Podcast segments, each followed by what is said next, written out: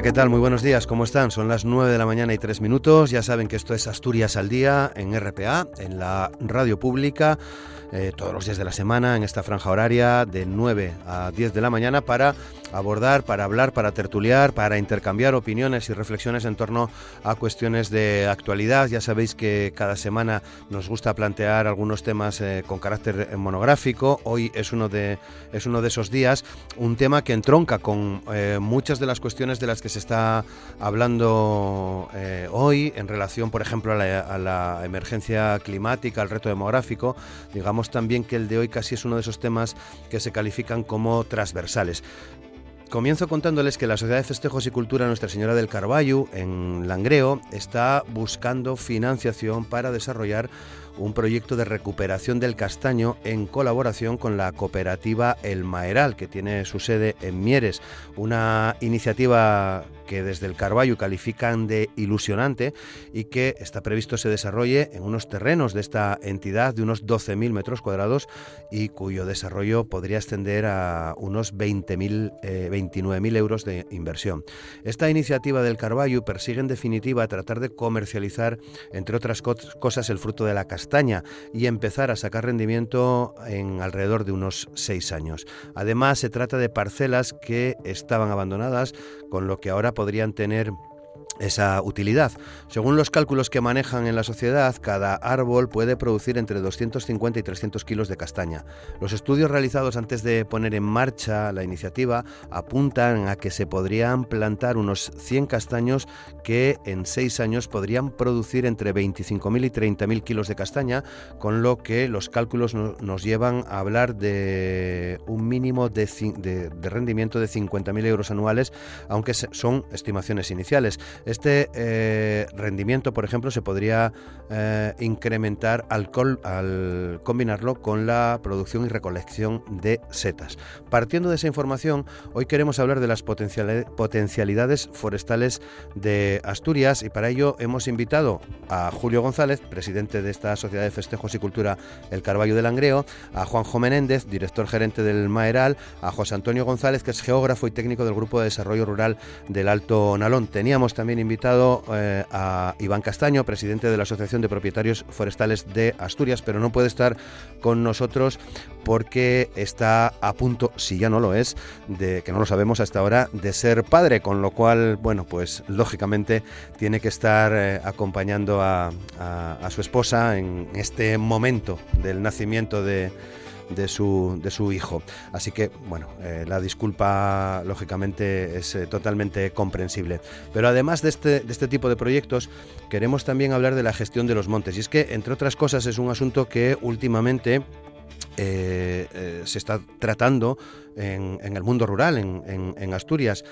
Eh, por poner un ejemplo, el jurado de clasificación de montes vecinales en mano común ha registrado cuatro nuevas solicitudes de declaración, una en Allande, otra de Caso y dos de Tineo. También ha avanzado en la tramitación de los 21 expedientes ya iniciados y en el protocolo de actuación en cuanto a peticiones de información a afectados y administraciones.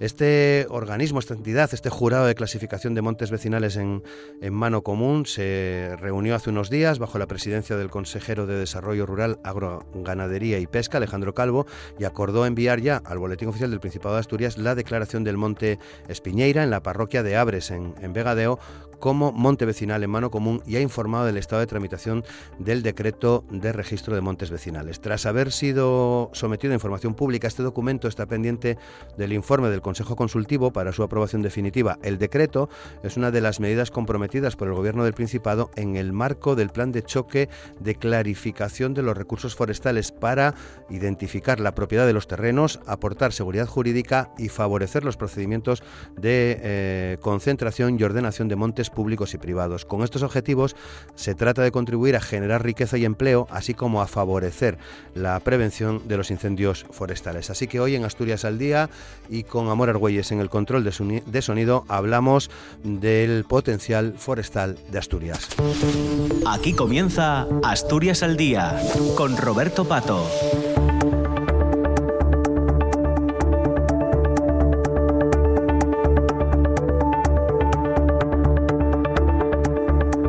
Comenzamos, como siempre, con el saludo a nuestros invitados. Julio González, presidente del Carballo, de la Sociedad de Festejos y Cultura del Carballo Langreo. ¿Qué tal, Julio? ¿Cómo estás? Buenos días. Buenos días. Muchas gracias por estar con nosotros. A vosotros por invitarnos. También a Juanjo Menéndez, director gerente del Maderal. ¿Qué tal, Juanjo? ¿Cómo estás? Buenos días. Muy bien, buenos días. La última vez que estuviste aquí hablábamos un poco de esto, pero en casi en menos de un año eh, cómo van cómo van evolucionando las cosas, Se ¿no? Está evolucionando en el tema, sí, bastante. Y saludamos también a, José Antonio González, a Tony, geógrafo técnico del Grupo de Desarrollo Rural del Alto Nalón, que también ya participó con nosotros en, en otra tertulia para hablar del, del reto demográfico. Tony, muchas gracias. Buenos días a todos y gracias por la invitación. Bienvenido también eh, al programa. Bueno, Julio, comenzábamos el programa hablando de esa iniciativa que ya digamos es oficial, que se presentaba de manera oficial hace unos días, esta misma semana, si no me equivoco, el, el, el, eh, el anteayer. Perdón, anteayer, el lunes, el pasado, lunes. el pasado lunes. Eh, ¿Qué es lo que os traéis entre manos en el Carballo? Sí, bueno, esto ya el grupo El Maeral y más socios saben que ya hace dos años más o menos, es que el tiempo pasa muy deprisa, que un día, pues por casualidad, pues el grupo El Maeral nos pidió, nos solicitó poder hacer aquí una reunión con los vecinos, una charla para informar de lo que se estaba haciendo en, en Mieres, ¿no? Y bueno, a nosotros no, no fue solo que cedimos el local y convoca, hicimos la convocatoria, sino que desde un principio pues nos pareció apasionante. Entonces, eh, de ahí comenzamos a pensar que, hombre, en el año 85, eh, en aquella época donde UNOSA estaba buscando zonas donde tirar los estériles, eh, buscaron, ya sabéis que buscaron la matona, eh, que luego se reforestó y mirar lo guapa que, que, quedó la matona y ahora mismo está rendiendo una producción tremenda y de, y de varias cosas, no de una sola, no de una sola, de fruto. Y en el, sobre el año 84-85, pues en aquella época, quien presidía la sociedad, la junta directiva, pues eh, con los problemas que tenemos en el, ayunta, en el Carballo, eh, debido a los aparcamientos, pues alguien pensó que era buena idea pues rellenar, comprar unos parceles que había allí y, rellenar de, estériles para hacer aparcamiento en aquella época, que se permitía, porque bueno, se necesitaba sitios donde, donde tirar los estériles. Y bueno, esta, eh, la junta directiva empezó comprando unos finques que están ahí a la parte bajo de donde dan vuelta las líneas, en el mirador, y, y, claro, no llegaron a empezar a, tirar porque hubo un pequeño problema con la compra de una, donde, de, donde ahora tenemos la entrada que hicimos ahí para, para preparar los accesos, no llegaron a un acuerdo y eso se paralizó. Entonces nosotros ahora retomamos, hace años que retomamos un poco la conversación con esa familia y muy gentilmente, hay que reconocerlo así y, y, pues nos la regalaron, o sea, dijeron, esto queda cedido para siempre a la Sociedad de Festejos del Carballo. Donó y a partir de ahí, y viendo la propuesta que había hecho el Maeral, pues decidimos empezar a indagar eh, junto con un ingeniero de, de, forestal. Se comenzaron a ver las posibilidades y claro, pensábamos, jolines, pues aquí hay alrededor de 17.000, 18.000 metros cuadrados que pueden ser utilizados para, para esto que ahora estamos pensando en ello. Está ahí parado, está ahí no produce, muerto de risa y encima llenándose de maleza y siendo cobijo para los jabalinos, entonces entendemos que planteamos al socio de que bueno, de que habría que hacer este estudio y mirar hacer una valoración. efectivamente el socio lo entiende a la perfección. Eh, hablamos con el ayuntamiento para medio rural para ver qué parecía la idea desde un principio, pues bueno, a todo el mundo le gusta la idea, ¿no? Entonces ahora lo que se trata y es de, desarrollarla, hay que tirar por ella. Muy bien, seguro que nos das a lo largo del programa más, más detalles. Bueno, Juanjo, eh, a mí me parece fundamental escuchar a Julio González porque de una sociedad de, festejos, de cultura, de una zona muy concreta de la cuenca del Nalón, del, del, Carballo, decide eh, abrir su punto de vista, su foco y, e interesarse por estas cuestiones, de, por esa potencialidad que tiene el medio rural. Creo que, eh, por la experiencia que tenéis en el Maderal, es bastante común encontrarse con colectivos vecinales eh, que están pensando en este tipo de, aprovechamiento.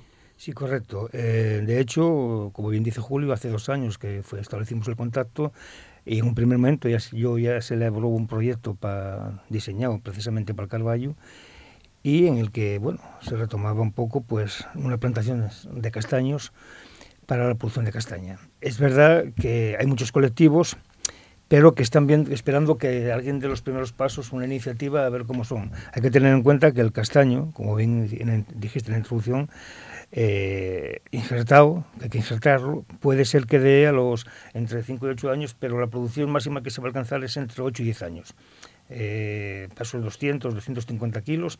Y claro, dependiendo de los árboles que vayamos a poner, ahora de momento vamos a, de hecho voy a venir el viernes, vamos a estar, vamos a iniciarnos con una hectárea.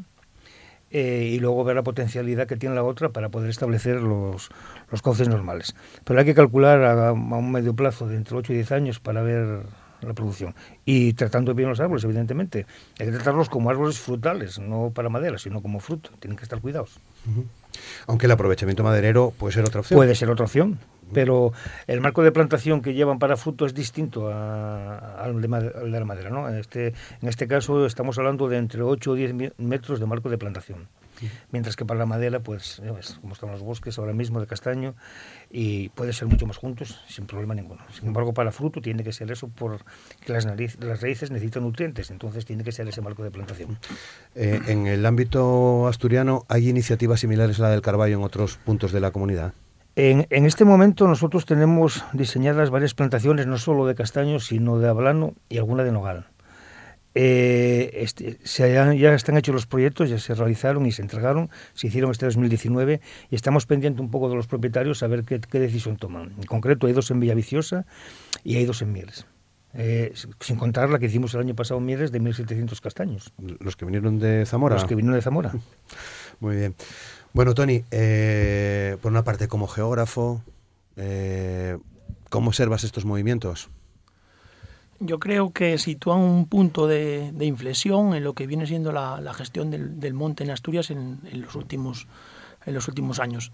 Eh, a mí me gustaría situar esto en los parámetros del monte como un espacio multifuncional. Yo creo que es esto lo que, lo que estamos viendo ahora. La sociedad local se está dando cuenta de que el monte es más que madera esa lógica que se fue imponiendo a medida que, fueron decayendo los usos tradicionales y que parecía que el monte solo quedaba exclusivamente para madera, ahora empieza a aflorar con estas pequeñas iniciativas que yo creo que deben ser el, resurgimiento de esa cultura forestal que siempre estuvo presente en Asturias y que, y que fuimos perdiendo.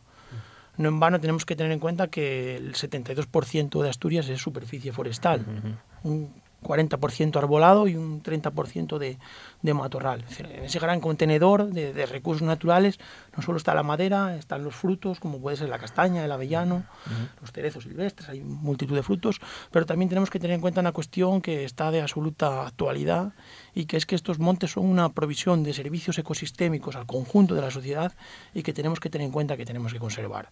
Ahí está, son los grandes contenedores de, de, CO2 ante el reto de, del cambio climático, los grandes contenedores de, de biodiversidad. Sabemos que la no, la no eh, gestión implica la no conservación de estos recursos y a poco que hagamos un poco de evaluación paisajística de evolución del monte se ve cómo el monte se cierra, cómo el monte pierde el carácter que tenía antaño, como una superficie de aprovechamiento mixto en la que no solo estaba el arbolado, sino que estaba el pasto por debajo y cómo eso lleva a escenarios poco favorables como son el de los incendios forestales. Los incendios forestales que emergieron en mm, el último año, que los vimos en la Amazonía, que los vimos en el Ártico, que los vemos ahora en Australia, están eh, evidencian una cuestión. Son grandes superficies forestales sin gestión, un continuo forestal sin discontinuidad paisajística en el que el fuego se expande eh, de manera imparable.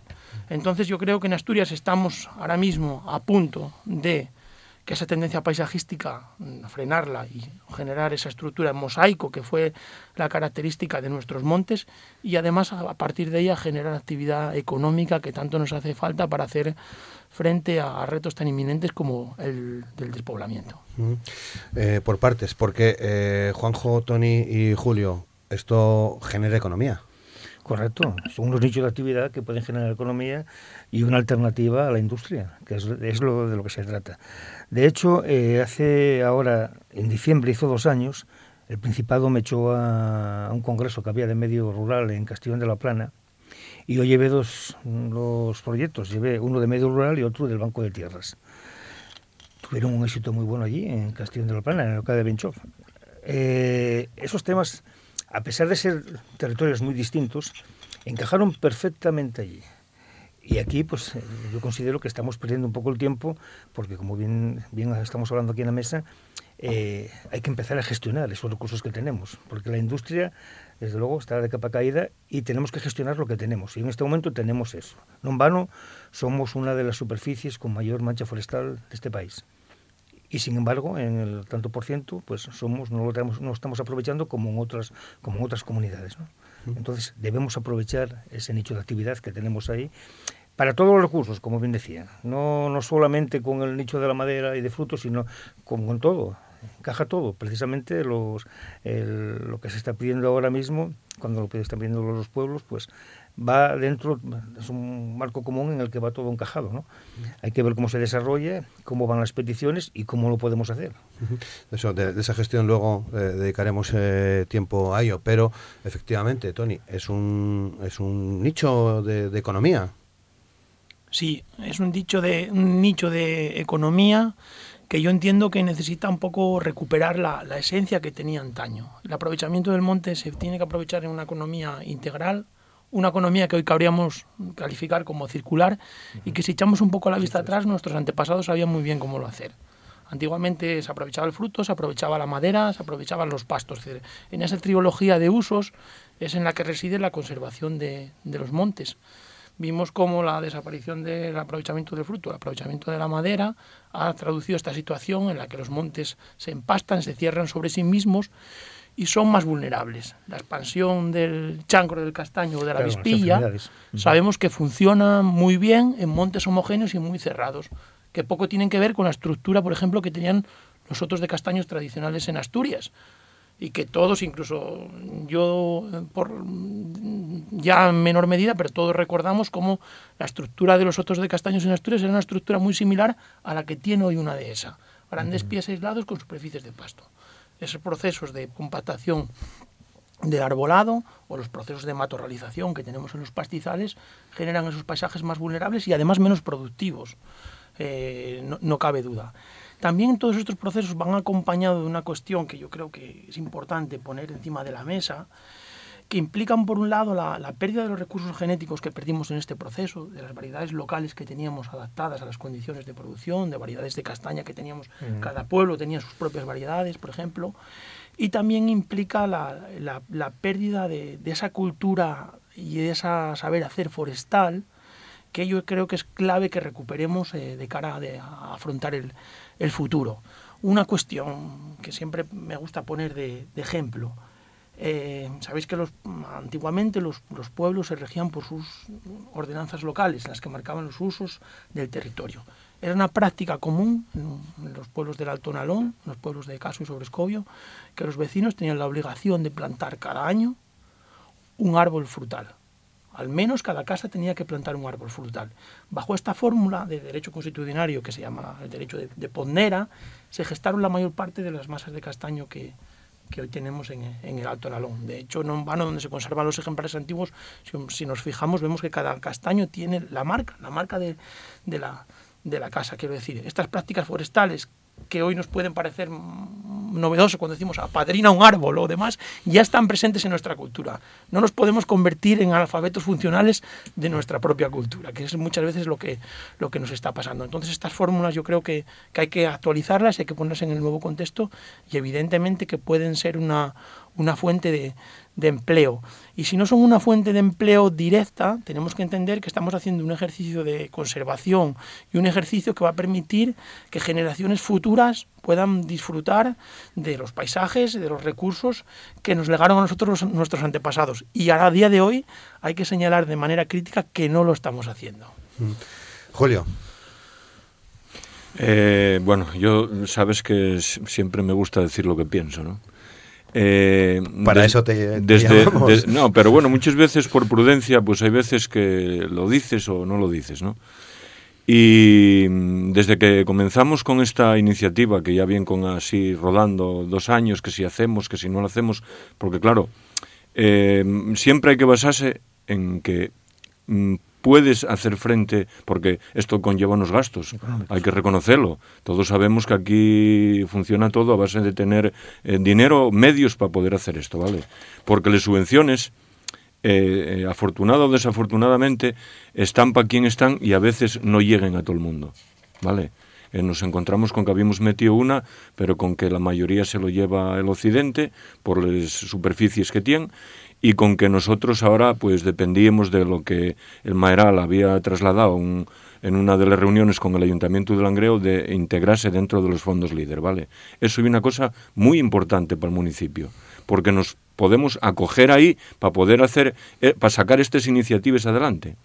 Pero os digo esto porque yo, mm, a día de hoy, nosotros tenemos un poco eh, eh, esa cosa de que desde que salió en prensa, pues encima me parece casi hasta ofensivo que sea la gente mayor que precisamente sabe de esto, eh, que nos diga, o sea, que se lo tomen un poco a cachondeo.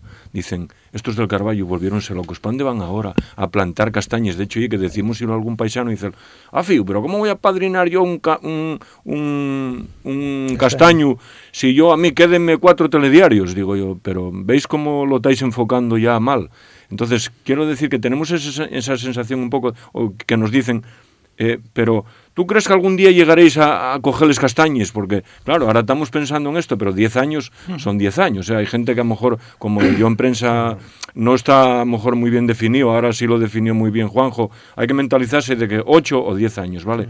Otra cosa distinta y que hay árboles que ya están y que esos, al injertarlos, puedan empezar a producir primero, ¿vale? Hay que saber diferenciar estos dos términos, el que está plantado y el que tenemos que plantar de cero, de la base.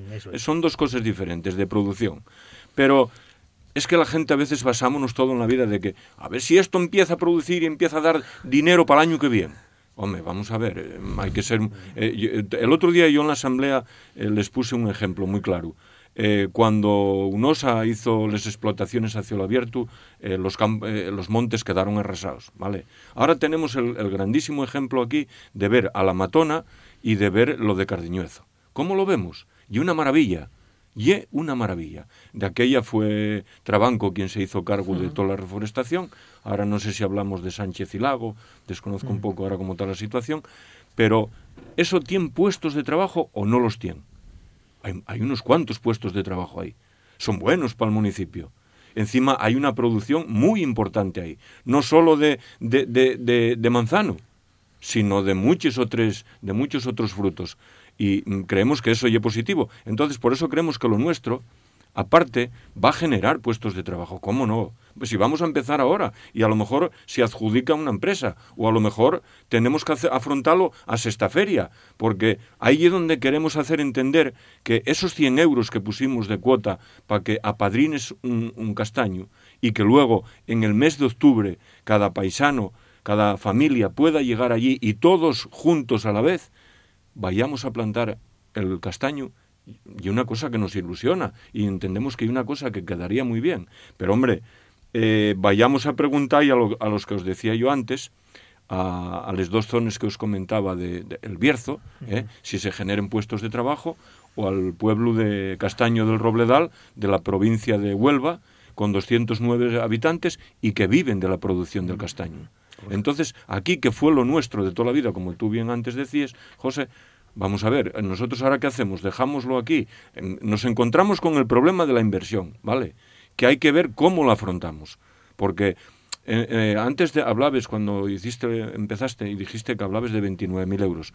Hay que recordar que 29.000 euros era el proyecto que nos hicieron desde el Mayoral, que era para las dos fases, porque ahora hay que decir que comenzamos con una, primera fase, para saber si llegamos a afrontar la segunda, ¿vale? Si todo nos sale bien, y es muy posible que el año que viene estemos hablando de hacer la segunda fase.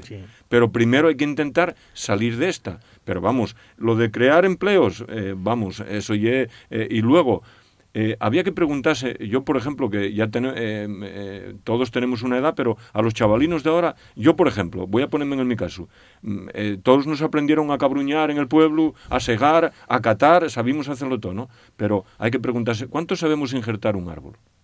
¿Cuántos?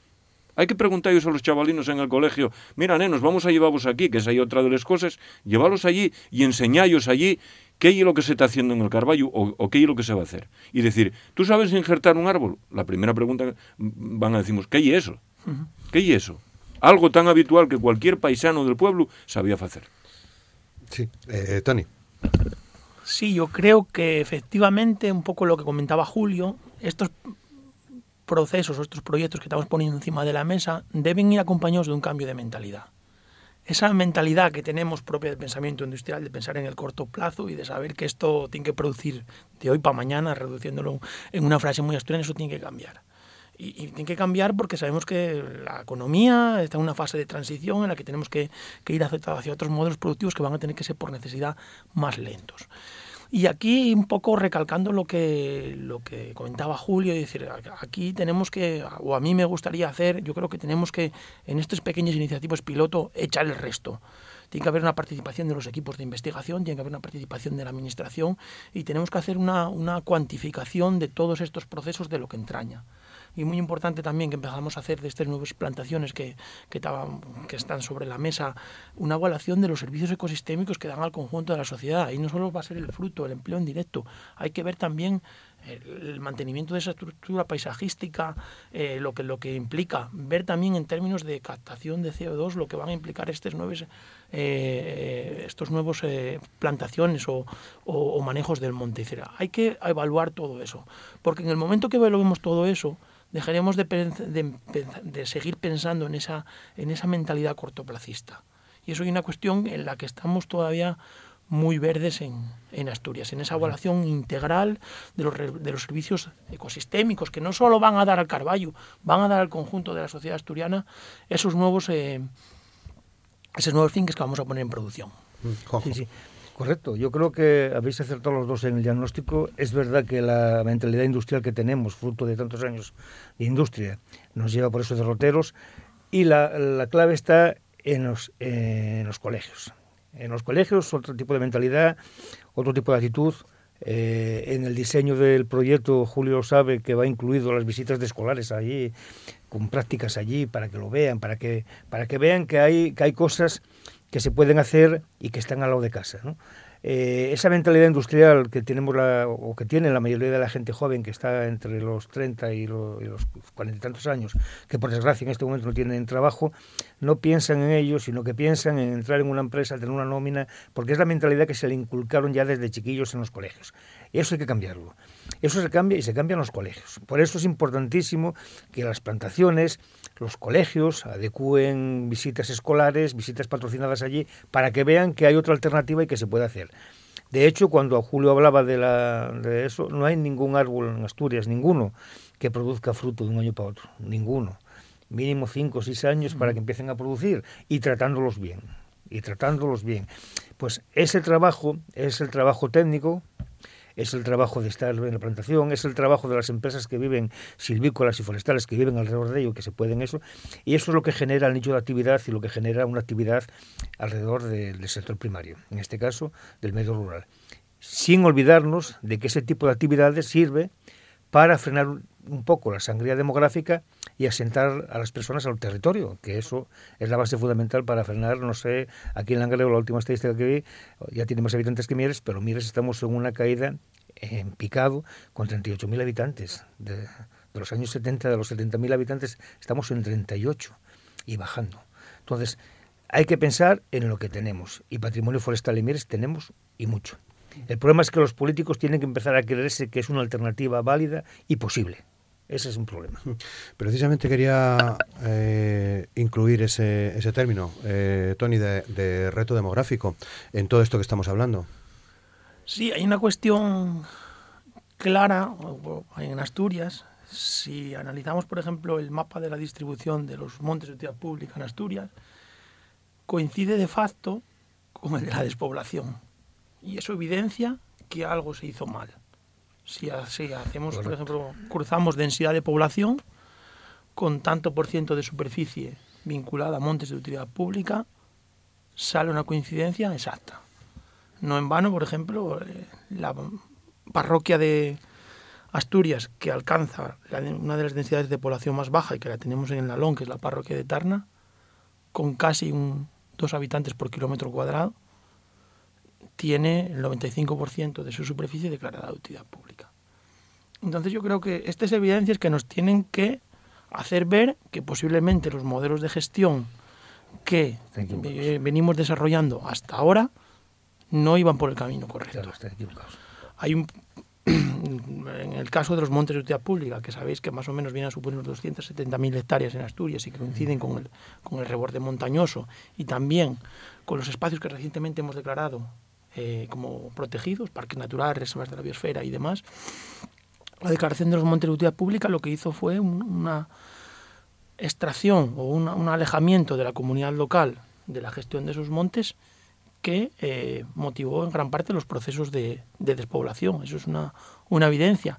No en vano, por ejemplo, volviendo a, a Tarna, Tarna, sabéis que resistió a, un argallo, resistió a un bombardeo de la guerra civil, pero lo que no resistió Tarna fue cuando el Icona, eh, a lo largo de la década de 1950-1960, atornilló a los, a los madreñeros. Era la forma de vida que había en Tarna, ligada al aprovechamiento de, de la madera de haya para hacer madreñas, y ahí fue donde se impuso la, la emigración definitiva de Tarna. Tarna es un ejemplo, consigue mantener y repuntar población hasta 1960 a pesar de estos avatares, mientras que otras parroquias de la parte baja del valle se estaban despoblando ya, con mejores condiciones, y cuando se establece la migración definitiva es cuando se prohíbe la manera que tenían de vivir, que era el aprovechamiento de, los bosques de, de Haya. Y evidentemente, a poco que revisemos fotografía aérea de 1956 o fotografía histórica, que ya la había de la época, no es que los hayedos de Tarna estuviesen arrasados. En la propia jerga de los madreñeros sabían cuáles tenían que cortar, qué árboles tenían que cortar y qué árboles tenían que dejar para padres, que ellos decían. Y no estaban arrasados. No en vano, al poco se dio la declaración de, Parque Natural de Redes. tienen como medio de vida. Tienen como medio de vida. Muy bien, sí, eh, Julio. Yo, yo, a todo esto, la verdad es que lo que sí tengo que decir, aparte de que nosotros ya sabes que cuando me invitaste a, esta tertulia yo decía, oye Roberto, la verdad, no me quieres mucho porque yo conozco hasta donde conozco y si ahora conozco algo de, este tema y es porque nos está preocupando el sacarlo adelante. ¿no? Pero yo creo que quien de verdad también tienen que empezar a ponerse los piles y es la administración pública. ¿eh? Hay que empezar por ahí y tenemos que decirlo alto y claro. Basta de traves inconvenientes. Nosotros lo estamos viendo. ¿eh? Eh, un técnico puede opinar, el otro puede decir, sí, y luego se nos llena la boca de, eh, cuando viene el tema de las elecciones, a todos los políticos se, se les llena la boca diciendo de que el medio rural basta ya de la despoblación, vamos a mejorarlo, vamos a tirar por él. Pero después parece que eso, que como ya pasaron las elecciones, que se nos olvida. Las administraciones tienen que ayudar. y cuando decimos que tienen que ayudar, por favor, que no se nos entienda que la ayuda y económica. Y es más importante, y es más importante para nosotros, la gestión eh, a través, no solo la económica, sino que 20.000 mm, cosas más como, vamos a ver, el que no estemos ahora, el municipio de Langreo, en los fondos líder, fue por culpa de alguien. No por culpa nuestra. Quien tiene que reclamar los fondos líder, estar integrados, fue la administración. Pues si esos deberes no están hechos, ¿por qué el Alto Nalón, cuántos años hace que el Alto Nalón lo tiene? Lo desconozco. ¿Por qué el Angreo no lo reclamó? Porque ahí a beneficiamos de ello todos. Pues esas cosas son las que nosotros de verdad reclamamos. Y cuando antes hablábamos también de, de, de estas cosas de los guajes de los colegios, de los críos, habría que preguntar a ellos si conocen lo que quieren escuerries. ¿Eh? Esa y otra cosa que nosotros queremos incorporar en, en, la, en los parceles. Pues dos o tres cuerries, varios núcleos donde puedan ver allí y para qué hieran escuerries. ¿eh? Que bueno, a mí yo ya soy más joven, pero alguna vi y alguna hay todavía por los montes que me gusta mucho andar por el monte y alguna hay, muy deshecha, muy como queden, pero alguna hay. Entonces, Em, pero yo reincidiría mucho en que les administra... Ahora nos estamos encontrando de verdad con que el Ayuntamiento de Langreo, si vemos, el otro día Juanjo me decía lo mismo, y, la, otra corporación también decía, em, nos gusta la idea, eh, el técnico está también con ello, el concejal de Medio Rural y la propia alcaldesa, vemos que, que os gusta la idea, ¿no? Pero mm, basta ya de, de, traves administrativas. Bueno, 9 y 37. Quería incluir otro, otro asunto que eh, observamos se eh, viene moviendo desde hace, desde hace tiempo eh, y tiene que ver con la gestión de los montes de utilidad pública. Antes hablábamos de la, de la última reunión del jurado de clasificación de montes vecinales en, en, mano común. ¿cómo, ¿Cómo es esa gestión, Tony? A ver, yo creo que respecto a, la gestión, todos convenimos en señalar que hay un déficit claro de, gestión. Respecto a los montes, eh, diferentes autores que yo creo que tienen una buena concepción de la región y que saben lo que hay que hacer para sacar un poco Asturias delante y ven poniendo encima de la mesa que una cuestión básica para Asturias es clarificar la propiedad de ese 50% de, de superficie que son los, montes, los comunales y que tenemos la, obligación de, dejar atrás esos adjetivos de tierra de nadie o, montes del olvido. Jesús Arango o Vigil llevan apostando por esta, por esta línea. Clarificar la propiedad de esos montes va a ser clave, pero también clave como clarificar la propiedad de los montes va a ser integrar de manera activa a las comunidades locales, a las comunidades de vecinales, a los pueblos en esa gestión. Eso yo creo que tiene que ser el cambio de paradigma que, se establezca en la nueva gestión forestal, porque sabemos que tiene que ser así. Sabemos que cuando los montes se conservaban y los montes funcionaban, el protagonismo de esa gestión está en manos de las comunidades locales. Y no en vano los ejemplos de bosques modelo que tenemos en España o los ejemplos de buena gestión forestal sostenible son aquellos donde la comunidad local está muy presente en los rendimientos y en la gestión del monte. El ejemplo de Tierra de Pinares entre Burgos y Soria es súper conocido.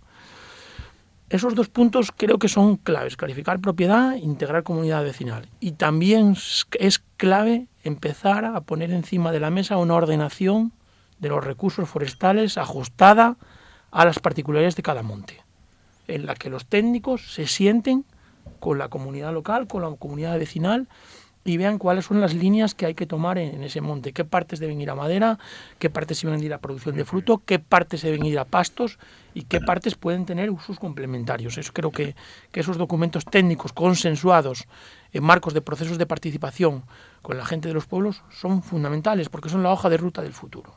Algunos montes ya los tienes, vemos que algunos concejos ya se van adelantando Sobrescobio hizo la ordenación completa de sus montes, va a meter por primera vez una partida muy importante, que nunca se dio todavía esta casuística en, Asturias, una partida muy importante de fondos mineros en, el aprovechamiento integral del, monte, desde los pastos a los recursos turísticos, pasando por plantaciones de avellano o de castaño. Ya tenemos ejemplos.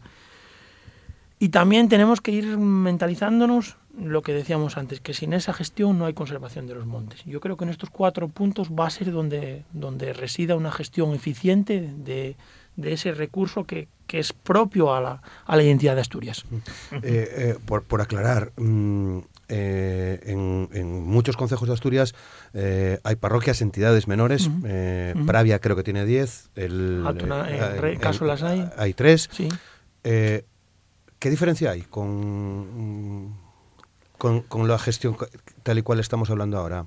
Porque esas, esas entidades gestionan esos eh, sus territorios, ¿no? Sí, tienen capacidad de gestión, pero siempre en, el marco de las directrices del Montes de Utilidad Pública. vale. Limitada. Claro, limitada. Pues es limitada, vale, sí, perfecto.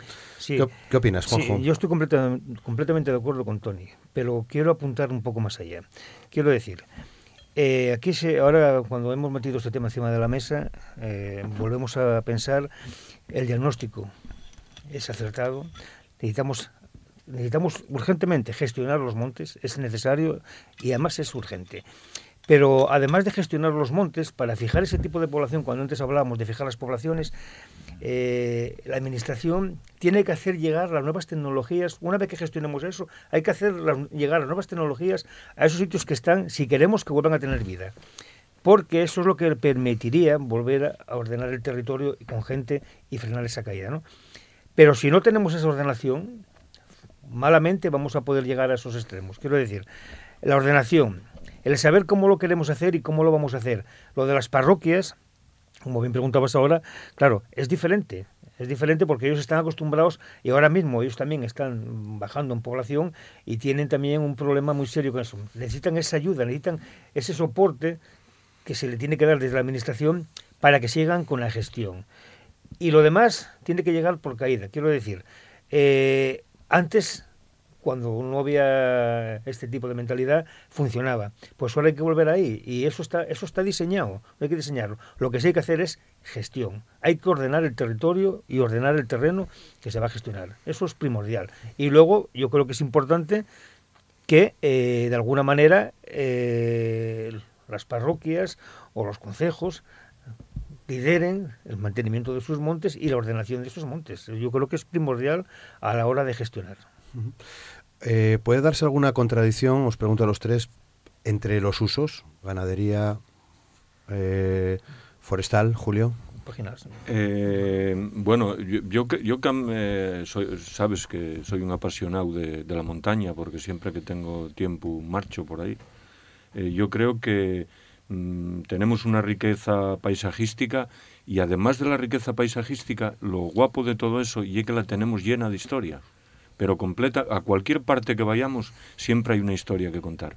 Aquí eh, se decidió hace unos años, muy bien pensado, cuando los famosos fondos mineros pues se hicieron mm, eh, lo que se llama yangreando, ¿vale?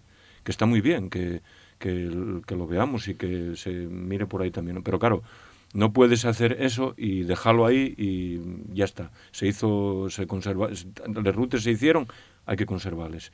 Y luego les visites guiáis, que ya veo que para ya se están empezando a hacer, a los montes, y como aquí decimos, aquí, eh, yendo para el Cogollo, tenemos una mina que fue la mina Vasconia, que se cerró en el año, 50 y, en el año 64, pues eso están ahí, les bocamines. Eh, está ahí la historia para contar cómo se bajaba el carbón en aquella época, desde aquel pico ahí arriba, que está a 1021 metros, cómo se bajaba el carbón hasta Ciaño. Eh, la gente desconozca esos cajilones que están ahí pasando de María Luisa ahí a mano derecha, esos cajilones hieren de la mina La Vasconia. Eh, yo creo que tenemos un montón de cosas que enseñar, aparte de lo que vosotros comentabais, ¿vale? De, de, los de lo que venís hablando ahora. Yo creo que aparte de todo eso tenemos tal riqueza paisajística y que podemos, si queremos eh, que, que la gente de afuera, el visitante venga, hay que enseñarlo, hay que mostrarlo, pero no déjalo que te lleno de, matorral. ¿Contradicciones en el uso? Las contradicciones en el uso, eh, yo no creo que haya contradicciones si se gestiona. Gestionándolo no tiene por qué haber contradicciones. El problema es dejarlo sin gestionar, como pasó con la recuperación del Montepolio, que en un principio se gestionó, luego eh, se pisaron los otros, arrancaron las vallas de protección y así quedó como quedó. Pero gestionando lo que es lo que comentaba Tony antes, no debe haber ningún problema. Es más, es compatible. Yo creo que es compatible. Yo definiría un poco, no hay contradicción, sino complementariedad. Tenemos que volver a esa lógica de esa economía circular que fue la que movió el medio rural hasta, hasta hace 50 años y es que la, que la que nos puede dar la solución. Vemos que los procesos de monocultivo sea cual sea, sea madera, sea fruto, sea leña, sea el monocultivo ovino que tenemos ahora mismo, que tiene grandes problemas. Tenemos que volver a introducir a la gente que, que son necesarios recomponer estos, estas economías multifuncionales porque ahí es donde está la clave, la clave de la, de la conservación de esos recursos que tenemos en el, en el medio rural y sobre todo unas mejores expectativas eh, económicas. Y yo creo que aquí me gustaría hacer hincapié en una cuestión, tenemos que definir, y es un problema que tiene la Asturias rural, los modelos productivos. Tenemos que definir si vamos a, a producir en base a modelos diferenciados de calidad o a producir en base a modelos de cantidad. Producir en base a modelos de cantidad nos está trayendo, vemos los problemas que tenemos ahora mismo. Entonces tenemos que tener clara esa lógica, tenemos que producir en base a calidad, porque tenemos un marco ecológico que nos impone limitaciones. Y esas limitaciones las tenemos que convertir en, en externalidades positivas de esos productos. Entonces siempre lo tenemos que ligar a producciones de calidad complementarias. Mm. Decías, Juanjo. Que está clarísimo que calidad. De hecho, yo soy de los que opina que las subvenciones, todo tipo de subvenciones que están en vigor en el medio, en el entorno natural, hay que recordar que había 400 millones para el sextenio 2014-2020, que no se gastaron todos, de hecho hay prólogo y tal. Eh, yo creo que las subvenciones tienen que ir a la calidad del producto, no a no a, decir, tú yo quiero tener 15 vacas, porque con 15 vacas no vas a vivir. Sin embargo, si te subvencionan, las 15 vacas y tienes que acaba, acaba fracasando el proyecto.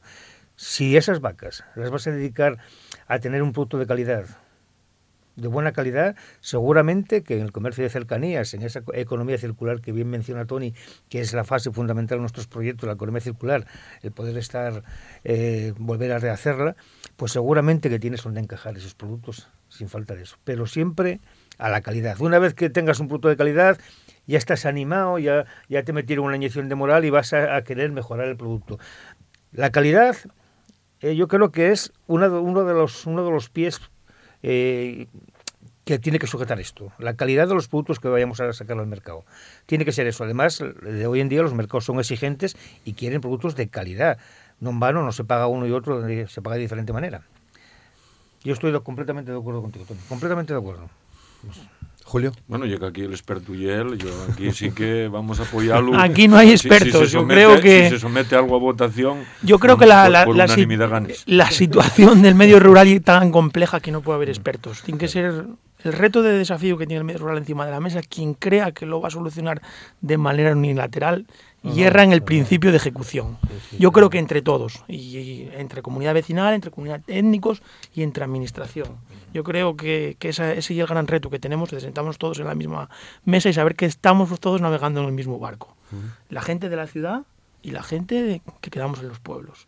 Yo creo que eso tiene que ser un poco lo que el leitmotiv y lo que nos mueve a, poner en marcha estas cuestiones, porque ya no hay cuestión que se después lo hablábamos en la última tertulia que tenemos aquí, no hay cuestión de que no haya gente en los pueblos, y que tengamos gente en los pueblos y es necesario para que las ciudades tengan seguridad alimentaria, y seguridad ante el cambio climático. Entonces tenemos que ir metiendo esto en, en, el chip de la gente, es decir, que no hay una cuestión de que cuatro amigos en el Carballo, no, eso va a implicar tener implicaciones tanto en que podamos tener un producto de calidad encima de la mesa, que a lo mejor tenemos que pensar pues cómo lo podemos complementar con una explotación de 8 Asturcelta que siempre se hizo antaño, y tenemos que ir pensando fórmulas de diversificación a ese proyecto y que se va a beneficiar, eh, tenemos que pensar en vender eso directamente en el área metropolitana central y establecer esos vínculos que son súper necesarios para sacar estos proyectos en adelante.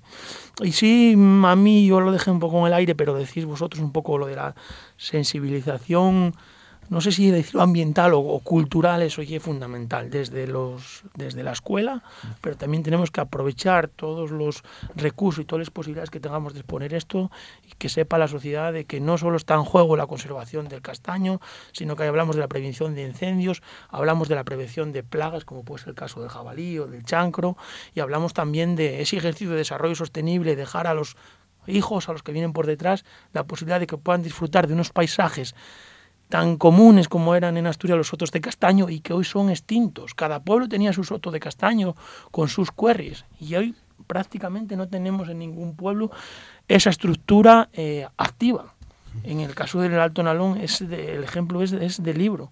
Solo tenemos los que recuperó el, el Ayuntamiento de Sobrescobio con, con, un proyecto que tuvieron de, de castaños.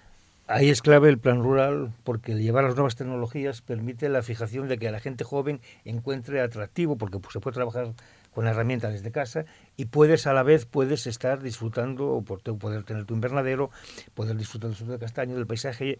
Es que eh, es toda una cadena en el que no puede faltar nada y es importantísimo que eso se fije así de esa manera porque si no, ¿cómo atraes a la gente joven al medio rural? ¿Cómo lo, ¿Qué aliciente le das? Tienes que darle ese tipo de alicientes y darle la herramienta que, a la que está acostumbrado a vivir y con la que, con la que, perdón, con la que trabaja. Hablando de conectividad, que se hace mucha incidencia ahora un poco, por decirlo de alguna manera, por la conectividad por aire, efectivamente. Telefonía, eh, internet, tecnologías de la información. Respecto a los recursos forestales, entendiendo pastos, leña, madera o frutos, a mí me gusta a hablar de la conectividad por tierra. Tenemos grandes problemas de articulación de acceso a los recursos naturales. Mm, muchas veces yo lo expongo. Em, la, apertura de una mínima caja para llegar a una majada, el impacto es menor hacer ese acceso que que se deje el pastoreo, que se abandone los pastos en esa majada. Lo mismo pasa muchas veces con la extracción de los recursos forestales. Tenemos problemas claros de articulación territorial. Entonces, eh, diseñar una articulación por tierra con el mínimo impacto y que nos permita aprovechar de manera óptima esos recursos forestales, eso va a ser clave, porque lo que no podemos imponer son fórmulas productivas propias de la Edad Media si queremos asentar gente joven en el medio rural. Tienes mucha razón en esto de la conectividad, porque en Asturias seguro que mucha gente lo conoce, el caso de la, de la empresa Zapiens, que está ubicada en Somiedo y que tiene entre su cartera de clientes a Microsoft o a, o a Google desde Somiedo, seguramente desde el domingo, creo que fue este fin de semana, eh, una de las publicaciones del diario El País hacía un reportaje sobre, mm. sobre este tema, ¿no? Eh, una forma de perder miedo a, estas cosas teniendo esa conectividad, claro. Somiedo puede ser un ejemplo, como bien dices. Eh, con respecto a lo que decía Tony, no hay que obviar lo que dijo Julio. Los antiguos tampoco eran tan torpes. Bajaban en el carbón del alto de Sipico. ¿Cómo lo bajaban? Por sistema natural. Tampoco hacía falta hacer pistas era por sistema natural, por gravedad. Primero, luego implantaron y esa exportación a sitios protegidos, a reservas, puede trasladarse así cuando haya que hacer esas limpiezas. Talas, talas controladas eh, para, para los tratamientos de enfermedades. Eh, los clareos, cuando pues ese tipo de cosas puede pensar que puede ser así sin ir a, a grandes estropicios con pistas y tal. Es todo estudiarlo y ver cómo se hace, pero primordial tener eh, tener los pies en el suelo y la base. La base yo creo que la tenemos. Nos falta eh, que Julio al principio de, la, de, la, tertulia comentaba que hay que creérselo y yo creo que tiene razón, que tienen que creérselo, que, que, además que podemos y no somos torpes con otras comunidades. Una comunidad que está apostando muchísimo por el castaño es Extremadura. Extremadura, Galicia y Portugal. En Portugal hay un pueblo que vive expresamente del castaño. Todo el mundo vive. En, Galicia, algún pueblo también, no es exclusivo, pero algún pueblo también, y en Zamora, donde trajimos nosotros los castaños, allí viven de la piedra para viviendas, para casas de, campo y del castaño. Y vinieron a por ello aquí hace 27 o 28 años. Y resulta que nos lo están vendiendo ahora. Tienen otra mentalidad. Y aquí tomamos la risa. Bueno. Incluimos, nos quedan nada, simplemente por pediros una opinión, eh, muy pocos minutos. En este tema incluimos esos proyectos que hay relacionados con la biomasa que es el otro foco importante a tener en cuenta, Tony. Sí, yo creo que es un, foco importante porque por dos razones, porque puede ser una fuente de, energía renovable, indudablemente, y sobre todo porque va a permitir aprovechar esos excedentes de, que tenemos en los montes de madera muerta, en muchas ocasiones, que en la actualidad nos pueden generar problemas de, de incendios forestales. Yo creo que, es una cuestión muy interesante. Habrá que ajustar los proyectos a, las dimensiones de los montes y de lo que, lo que tengamos. Y sobre todo pensar en, a mí me, ilusiona un poco la idea de pensar en, proyectos de biomasa que permitan comunidades rurales sostenibles en términos energéticos. Yo creo que eso es una cuestión muy, muy, muy apasionante porque, porque tiene que ser así. Porque vamos a, si podemos tener una ventaja comparativa en términos de competitividad, si tenemos una energía limpia, que la podemos generar nosotros mismos, yo creo que eso sería un, un punto muy importante de cara al desarrollo de otros proyectos en el medio rural. Eso es compatibilidad, eso hay que hacerlo. Y el tema de la biomasa, eh, de hecho, sabes que el proyecto con el que trabajo NOSA, el proyecto es, un proyecto mío, lo elaboré yo. Yo no hablaba de térmica, sino que hablo de, de calefactoras para, para uso público. Eh, eso daría para una jornada intensiva, de una hora o dos horas aquí, dale que te pego, porque si es verdad que existe conectividad, si es verdad que hay que hacerlo, y si es verdad que es necesario, pero no con grandes eventos, no como lo están planteando para quemar 300.000 toneladas como plantean para la térmica de Mieres. No hay en Asturias 300.000 toneladas para quemar. Tiene que ser sostenible. Tony lo acaba de decir. Y si no es sostenible, no vale. Sostenible. Y la palabra sostenible tiene que estar siempre yacente ahí. Y 300.000 toneladas ahora mismo al año que necesita la, una térmica de 50 megavatios es completamente inviable, en mi opinión. Bueno, salvo que plantes eh, bueno, la, universidad dice que eh, eh, plantas cultivos energéticos y que en cinco años que ya puedes cosechar olmos. Bueno, lo dice la universidad. Lo dice un cámara. O eucalipto, ¿no? No, eucalipto aquí no, eucalipto aquí no está permitido. Muy bien, pues eh, estamos a punto de llegar al final. Eh, Julio, llevas ahí algunos apuntes, ¿no? Nada, yo los apuntes, y es solo lo que quería recalcar antes, nosotros tenemos una apuesta aquí creo que importante, a pesar de, como os decía alguien, ahora parece que lo tome a cachondeo, no hay ningún cachondeo, creo que hay una cosa muy seria. Y bueno, tanto el secretario de esta sociedad como yo somos los dos Tauro. Y ya sabéis lo que dicen de Tauro, ¿no? Nosotros vamos a apostar por esto sí o sí eh, vamos a tirar por ello, vamos a hacer que la gente, hacer ver que la gente este proyecto y es muy necesario y no cara a la sociedad de festejos del Carballo, sino que creo que cara al municipio de Langreo. Bueno, última reflexión, cambio de mentalidad, estamos en plena revolución, en pleno cambio de paradigma, a veces no sé si lo entendemos realmente así, Tony. Última reflexión, tenemos que integrar a las comunidades, a la gente de los pueblos como agentes activos de la gestión de nuestros montes. Sin ellos no vamos a poder hacer a este, lograr este reto. Y Juanjo. Llevar, llevar gente a, los mm, llevar gente a los pueblos y fijar la gente, gente joven a los territorios. Importantísimo. Para fijar la, para frenar la sangre demográfica y fijar, y fijar población. Muy bien, pues nosotros sí apuntamos alguna cosa para futuros programas, así que ya os comentaré y, que podáis venir y, que podamos eh, charlar, reflexionar sobre, sobre estas cuestiones eh, que no son baladís, que son, que son importantes para, para nuestro presente. Ya está claro que para el futuro, pero también el presente. El futuro casi se puede decir que es hoy. Nos queda poco más de un minuto para llegar a las 10 de la mañana, así que nos despedimos. Les recuerdo que mañana, mañana jueves, tenemos tertulia política con representantes del Partido Socialista, del Partido Popular, de Ciudadanos y de Podemos, también sobre la mesa con cuestiones ya de actualidad, eh, de actualidad política en la jornada de mañana. Julio González, Sociedad de Festejos y Cultural Carballo, muchas gracias por estar con nosotros en, la, en la, tertulia. Eh, eh, José Antonio González Tony, geógrafo técnico del Grupo de Desarrollo Rural de Alto Narón, muchas gracias también. Muchas gracias y un placer por, por contar conmigo. Y Juanjo Menéndez, director gerente del Maderal, también muchas gracias. Muchas gracias a vosotros, gracias por invitarme. Y a todos ustedes les esperamos mañana en Asturias al Día, en RPA, en la radio pública. Hasta mañana, gracias, buen día.